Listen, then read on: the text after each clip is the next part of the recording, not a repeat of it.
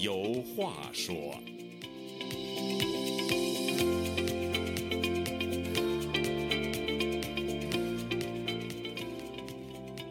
听众朋友，大家好，欢迎您再次来到《周家有话说》这个栏目，我是主持人家园。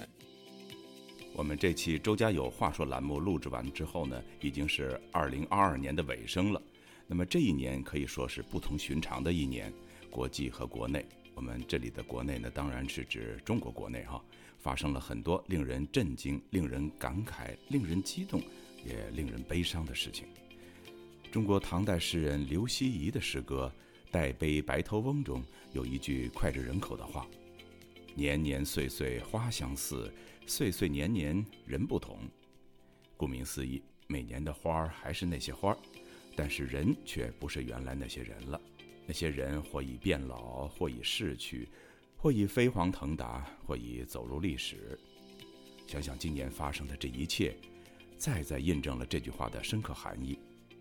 在这次的“周家有话说”栏目里啊，我和周孝正教授呢，就来一同回顾2022年发生的能够影响世界和中国今后若干年格局和走势的大事。周教授。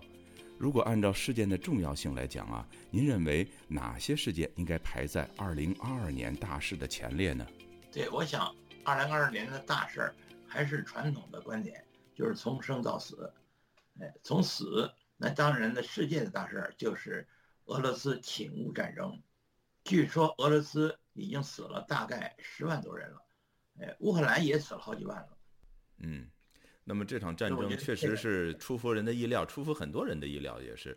很多中国那个连撤侨的机会都还没还来不及撤侨嘛。这个俄罗斯也当时有他的如意算盘嘛，他就说，好像当时讲他几天就能把基辅拿下来，结果没想到打了现在都三百多天了，而且越打那个对俄罗斯越没利，越越不利了。嗯，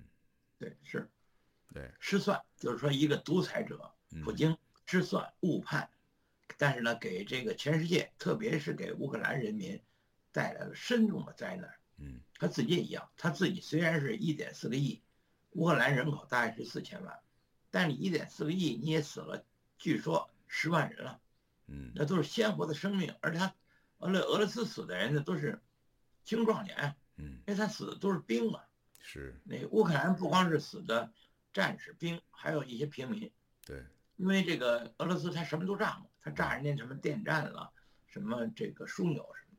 嗯，哎，但是呢，这个从现在的局势来判断，我想普京一定是觉得非常非常失算，估计那个肠子可能都悔青了。要知道现在这个结果，你你再给他几个胆儿，他也不会发动这场他们认为的是特别军事行动。那当然，但他现在已经改口了嘛，他已经把这个叫做战争了，因为你作为特别军事行动的话，你不能够。就是说，一下子强征那么多人嘛？你作为战争的话，那他就是本来是一场侵略人家的战战争，结果打成了一个所谓卫国战争了。对，就是误判。这个独裁者肯定就是要误判，因为他什么事儿、什么业也不听嘛。是，那当时，当时美国人就说嘛，你就你不能去打人家。嗯，哎，他就他就打，而且他就是。绝他就是说几个月，好像不是几天，几天他就能把乌克兰首都给占了。现在你说都十个多月了，马上就快一年了。嗯，三百多天，三百多天，嗯，三百多天。他今年他是今年二月份打的吧？对，二月二十四号就到了，嗯，就到二就到了二三年的二月份，到了二三年二月份就整整一年了。是啊，现在十个多月，嗯，十个多月了。所以我想这个大事儿就是这事儿，就是事先，就是你平白无故的你侵略人家乌克兰，嗯，而且乌克兰呢是最好的一个国家。在苏联解体的时候，乌克兰有上千件核弹头，嗯，哎，人家呢不要放弃核武器，嗯，而且当时有明斯克的一个协议，就是世界五个联合国安全理事会的常任理事国，确保乌克兰把核武器弃了以后，不要核武器之后，对于它的领土完整和国家的主权的尊重，嗯，还有个安全保障，嗯，哎，背信弃义的这个普京，嗯。但是是好像中国也做过类似的承诺呀，中国也也做过。中也中国就是跟着跟着瞎起哄嘛。嗯，你说你中国你跟着俄罗斯，你能有什么好处？当时在改革开放的那个三三十年以前，在飞机上，邓小平就跟陪同他的一个中国社科院的当时叫副院长就说嘛，说二战以后，凡是跟美国的都富了，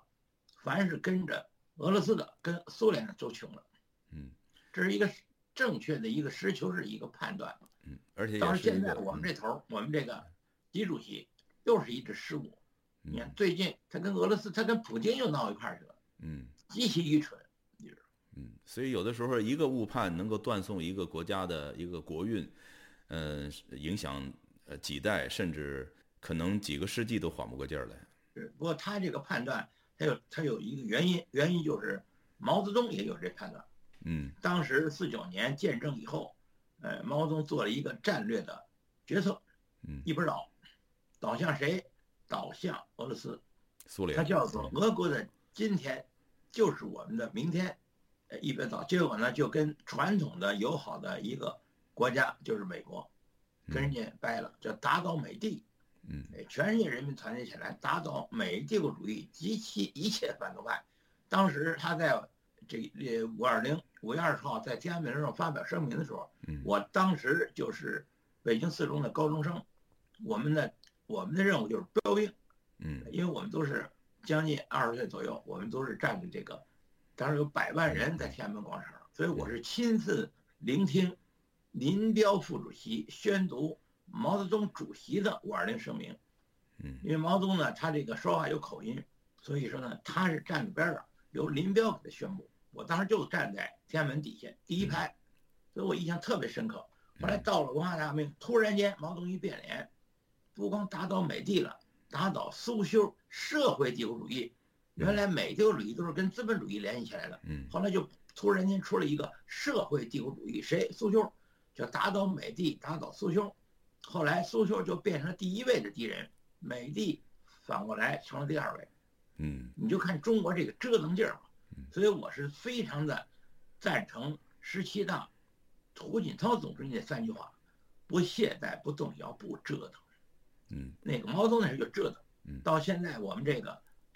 老大还在折腾，嗯，所以今年就是二零二二年，你看这折腾，一个是普京折腾，嗯，哎，他又回归到了哎那个毛泽东，嗯，这个判断，所以说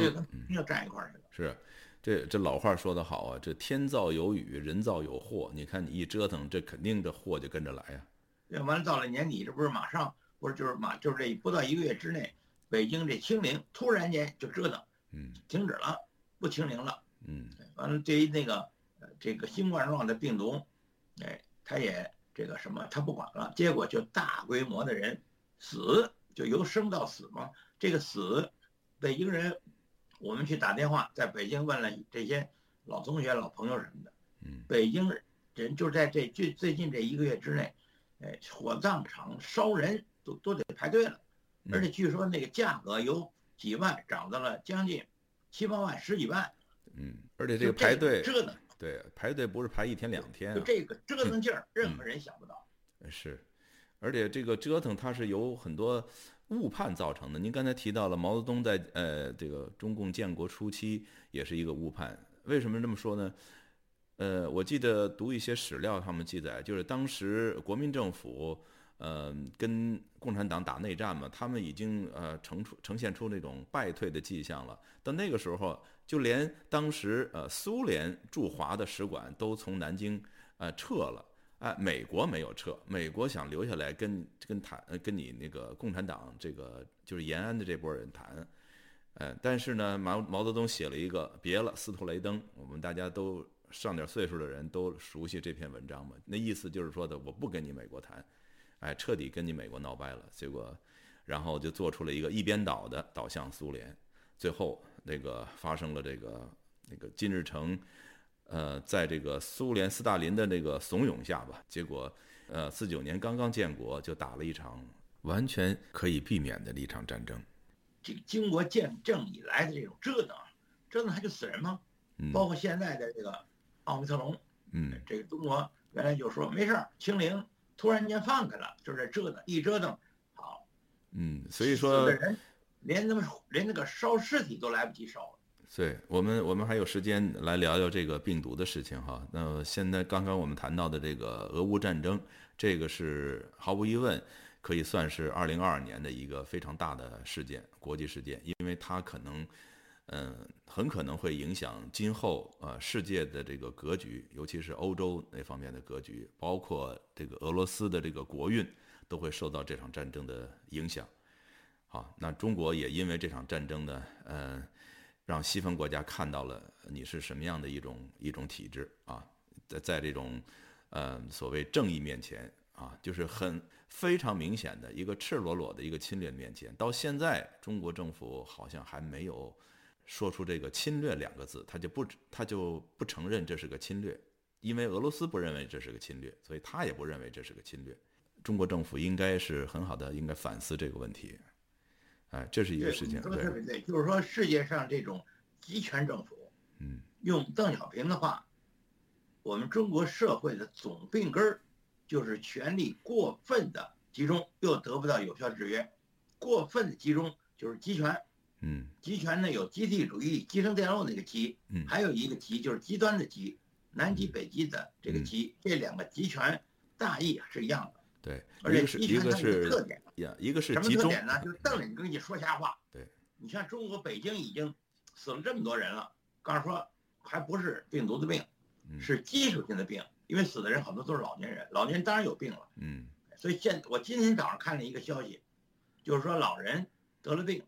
填死亡原因，嗯，说我填是得了新冠状，不行，改，你就你死亡原因赤裸裸的就给你撒谎，谎言嘛，嗯，所以这就是。呃，明年的一个特点，因为这个，呃，这个这个俄罗斯就是明明你是侵犯、侵略人家乌克兰，他来一个特别军事行动，而且明明你在这个这个有这个明斯克协议，保证人家乌克兰的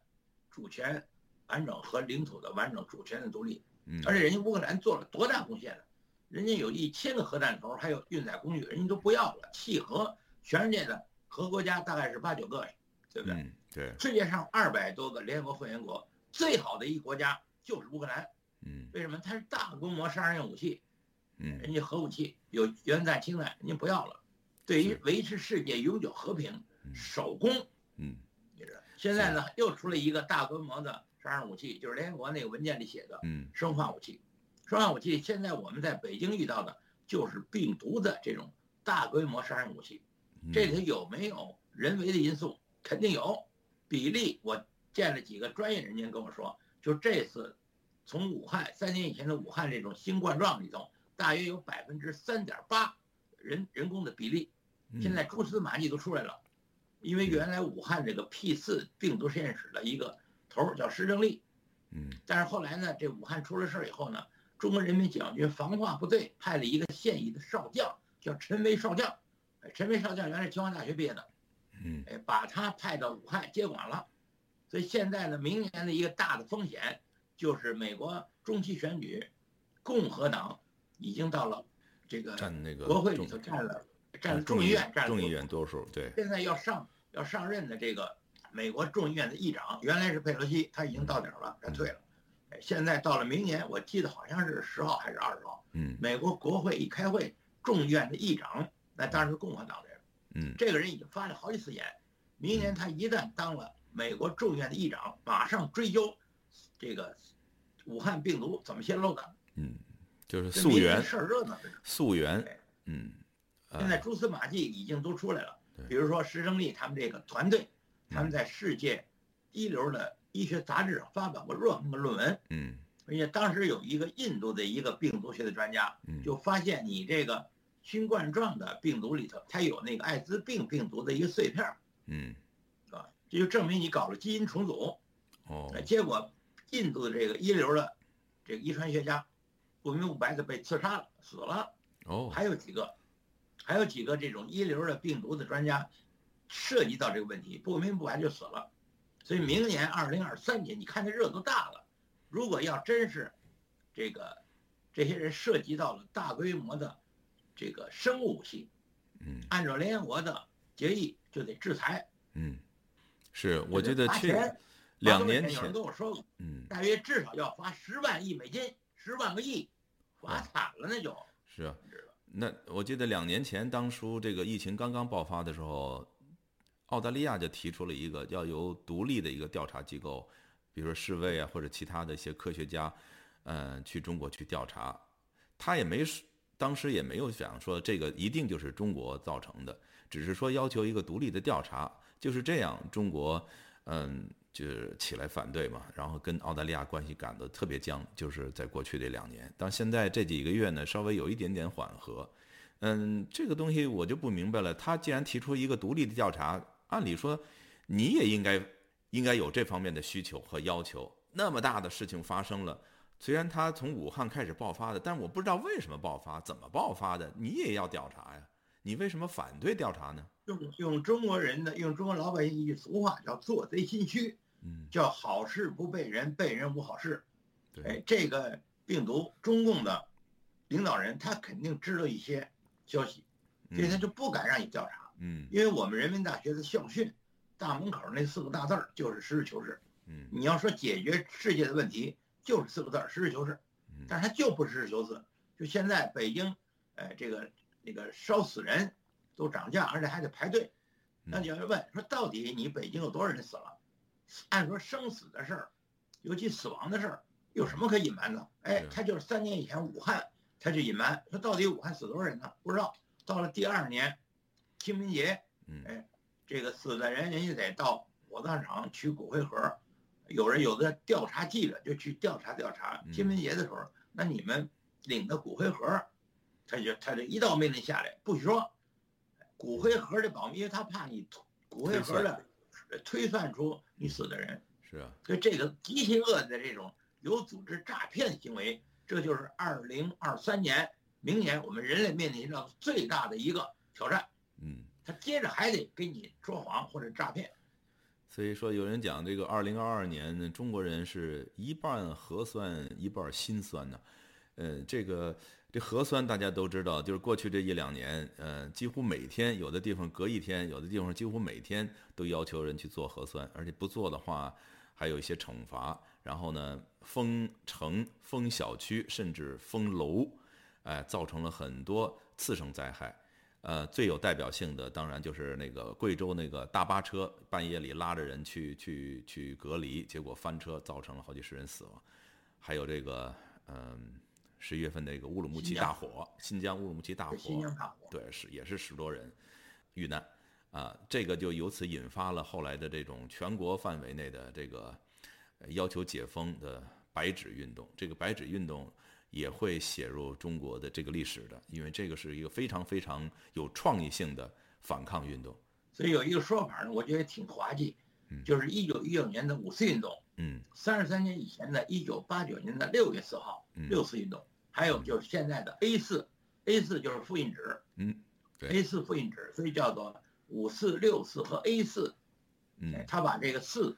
给连起来了，嗯，还有就是这白纸，白纸的意思就是说。哎，这个什么我也不说，我就举一张白纸。现在你在北京的大城市，如果你在公共场合，比如大马路上，你举白纸，马上就给你抓起来。他已经做贼心虚到什么程度？所以你看，这明年二零二三年，仍然是个高风险社会，而且应该演演变成高凶险社会。为什么呢？哎，这个俄罗斯今年就动用了，就说了几次核讹诈，他想对乌克兰进使用。战术核武器，嗯，对，他说了几次，而且美国的态度非常的坚定，所以世界上离着核大战就是比六二年还近。六二年古巴核危机，中国世界上人民已经到了核门槛了，嗯，但是那个时候赫鲁晓夫是作为苏联的一个老大，嗯，那个人是个好人，最后一分钟，他把那些运往古巴运这四十几个核弹头的这个船，他停了。嗯，所以就避免了一次这个核大战。但是明年，如果这个就是俄罗斯还是普京，中国还是我们这主席，他们就完全有可能非理性。嗯，所以明年的风险应该说高于六二年古巴导弹危机的风险。也就是说明年世界人民离着这三次大战、核大战，当然这核大战还有一个就生化武器，就是病毒。嗯，这就是我一再说，这就是联合国规定的两个。大规模杀伤武器，一个是热核武器，一个是生化武器。对，就是说明年的风险，嗯，更加巨大了。对，那么二零二二年的这个大事件，一个是俄乌战争，还有这个中国的这个疫情，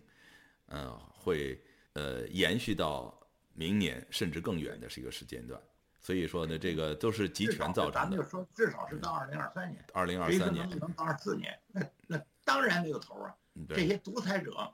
哎，他也不会说就都都下台啊。尤其二十大，二十大也是一大事儿嘛。嗯嗯。哎，我们这个中国的这个一把手破坏了所有的法和党的纪律。对，所谓党的战路线。对，年轻化。一般来讲，你六十岁你退休，六十五岁再算五年，七十岁。嗯，就是这个习近平已经七十了，对啊，哎，那个普京也今年也七十了，嗯，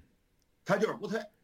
不退之后他还在折腾，你怎么办？嗯，而且他在折腾的时候，他一个是他说谎，你想想，你就想这些个道理，一般人绝对你想不到。你说北京，中国这几个大城市死人了，他敢隐瞒，他到底死多少人不知道。这个实际上三年以前武汉死人他就隐瞒，嗯。所以说，呃，你你老是隐瞒，呃，这个实情，另外也不去允许这个，也不允许国际方面在这个疫情方面的一个调查，因为这是个公共卫生事件，而不是说的单独你中国的这个，你说我这是内政，你现在不能这么讲，因为这个传染病它是没有国界的，所以人家就马上就要求他，你给我一些。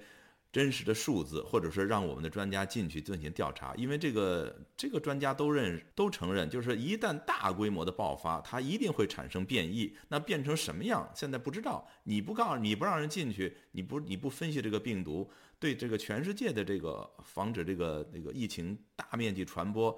呃是有害的。你如果人家早知道是什么样的一种病毒，他可以早一点，呃利用他的这种西方的这个生物科技。去研制疫苗，或者是防止呃大规模的这种爆发，但是他不让你去做这方面的调查，所以你永远是滞后的。所以为什么，嗯，西方走过了这个所谓群体免疫的这个过程以后，人家逐渐社会恢复到正常情况下，中国这几年一直在搞风控、风控、风控，最后封不住了，大爆发了，然后一下子感染那么多人，你就不知道这个病毒到底是奥密克戎病毒，还是从奥密克戎演变成其他方面的。变异的毒株，甚至是更危险的毒株都有可能，你不知道，所以这种百分之百是更危险，因为原来的这个呃三年的这个所谓冠状病毒，才演化了好几回，演化成现在我们叫它奥密克戎。奥密克戎的特点就是传染性强，致病率低。现在中国出现这种百分之百绝对不是奥密克戎，嗯，为什么传染率高？对，跟它反应不一样大规模死人了，是。不是不是不行，死人了都，大规模死人，连火葬场都来不及烧了。不，我我都很难想象，如果说像现在发生在北京、发生在上海、发生在中国其他地方的这些这个疫情的情况，哈，大面积的呃染疫，然后大量的死亡，你作为一国之君、一一国领导人，就没有出站出来，在这个电视上或者是在这个公共媒体上，呃，去发表一些主张或者是看法。这个如果是这个在西方民主国家，这简直是不可想象的事情。他根本就不可能站出来，他就是罪魁祸首，他怎么能站出来呢？嗯，他就是头子。你要说西方民主国家，这种人根本就不可能上去，他就是自己就上去，上去之后二十年他也不退，他违背了所有的中国共产党的纪律，就是他自己就是罪魁祸首嘛，他自己就在那儿撒谎嘛，谎言嘛，厚颜无耻，嗯，还在那儿告诉说我这儿收放自如。哎，你把这个清零了三年，哎，你也没解决任何问题，结果你突然间就放了，放之后这就是国际矛盾呢。嗯，明年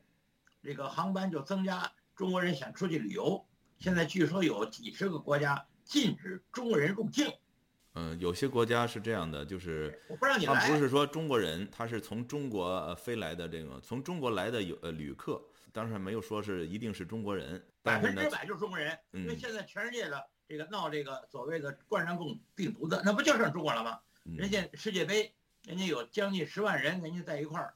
又唱又跳，什么事也没有，而且没有一个戴口罩的。嗯，这个是对，是他得客气点，他是说你是可能是你是有带了病毒的，你清零，你突然就放了，你放了，这些人就想出来，那么这个这些国家有负责任的政府，我就不让你进来，我不给你发入境签证，所以二零二三年你就看你的热度大了。